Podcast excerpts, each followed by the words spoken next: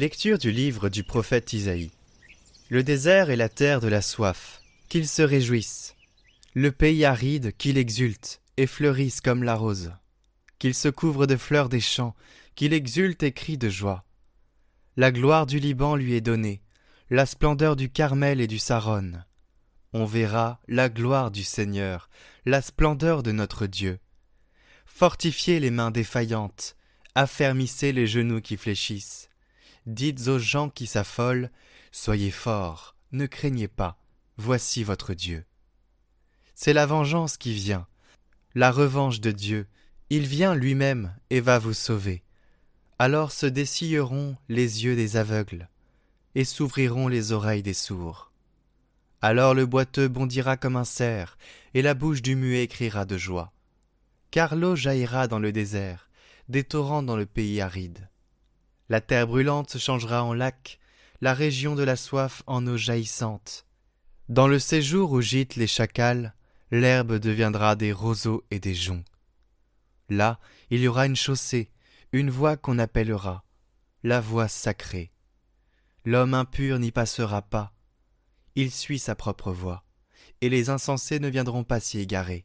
Là, il n'y aura pas de lion, aucune bête féroce ne surgira il ne s'en trouvera pas. Mais les rachetés y marcheront. Ceux qu'a libérés le Seigneur reviennent, ils entrent dans Sion avec des cris de fête, couronnés de l'éternelle joie. Allégresse et joie les rejoindront, douleur et plainte s'enfuient.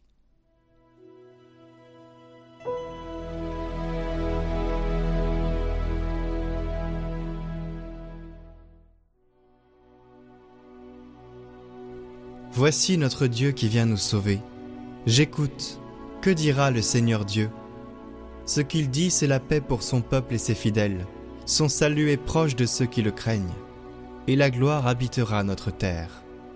Amour et vérité se rencontrent, justice et paix s'embrassent.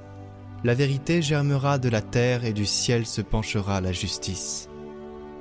Le Seigneur donnera ses bienfaits et notre terre donnera son fruit. La justice marchera devant lui, et ses pas traceront le chemin.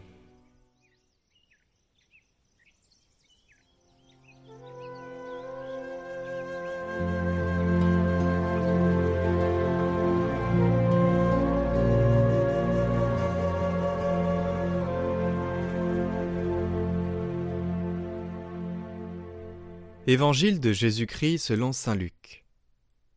Un jour que Jésus enseignait, il y avait dans l'assistance des pharisiens et des docteurs de la loi, venus de tous les villages de Galilée et de Judée, ainsi que de Jérusalem. Et la puissance du Seigneur était à l'œuvre pour lui faire opérer des guérisons. Arrivent des gens portant sur une civière un homme qui était paralysé. Ils cherchaient à le faire entrer pour le placer devant Jésus.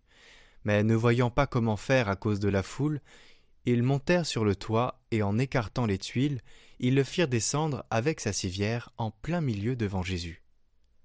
Voyant leur foi, il dit Homme, tes péchés te sont pardonnés. Les scribes et les pharisiens se mirent à raisonner Qui est-il celui-là? Il dit des blasphèmes. Qui donc peut pardonner les péchés sinon Dieu seul? Mais Jésus, saisissant leurs pensées, leur répondit Pourquoi ces pensées dans vos cœurs? Qu'est-ce qui est le plus facile? Dire tes péchés te sont pardonnés ou dire Lève-toi et marche. Eh bien, afin que vous sachiez que le Fils de l'homme a autorité sur la terre pour pardonner les péchés, Jésus s'adressa à celui qui était paralysé. Je te le dis, lève-toi, prends ta civière et retourne dans ta maison. À l'instant même, celui-ci se releva devant eux, il prit ce qui lui servait de lit, et s'en alla dans sa maison en rendant gloire à Dieu. Tous furent saisis de stupeur, et ils rendaient gloire à Dieu. Remplis de crainte, ils disaient Nous avons vu des choses extraordinaires aujourd'hui.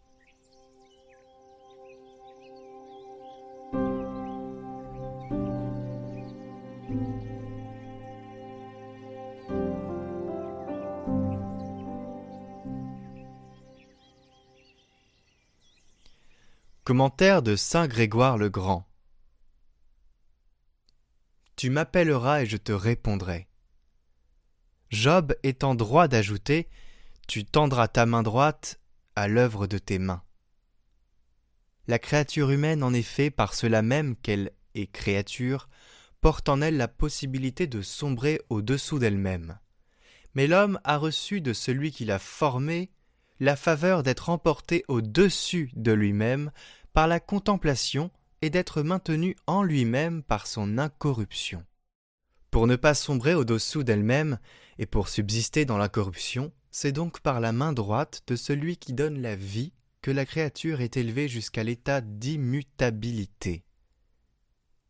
La main droite de Dieu peut aussi désigner le Fils, parce que tout a été fait par lui. Dieu Tout-Puissant a donc tendu sa main droite à l'œuvre de ses mains, parce que c'est pour élever jusqu'au monde d'en haut le genre humain abattu et gisant dans l'abîme qu'il a envoyé son Fils unique incarné. Et c'est son incarnation qui nous a permis après être tombés par notre volonté dans la corruption, de pouvoir répondre à Dieu qui nous appelle un jour à la gloire de l'incorruptibilité. Qui pourrait alors mesurer la largesse de la miséricorde divine quand elle conduit à cette merveilleuse gloire l'homme après sa faute Dieu mesure le mal que nous faisons et cependant, par la grâce de sa bonté miséricordieusement, il nous pardonne.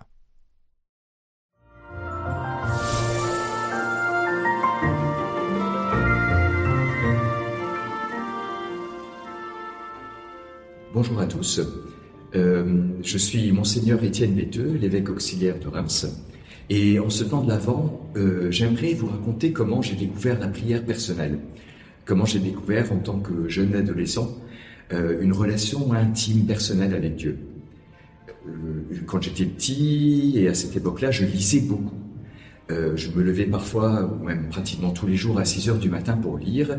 J'avalais des livres très différents et souvent des histoires de grands personnages. Et lorsque je lisais, j'étais passionné par, euh, par ces histoires, par ces personnages. Mais quand je refermais le livre, euh, il je passais à autre chose.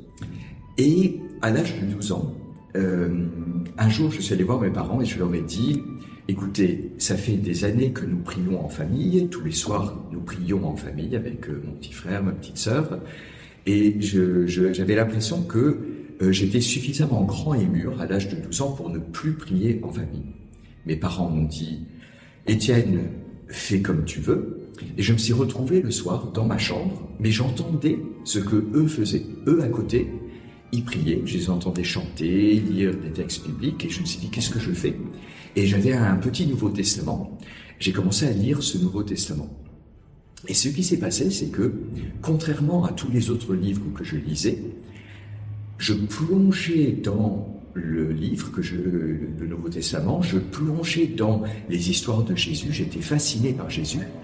Et un jour, quand j'ai fermé le livre, eh bien, il était là, à côté de moi. C'était pas comme les grands héros du passé que, dont je lisais les histoires.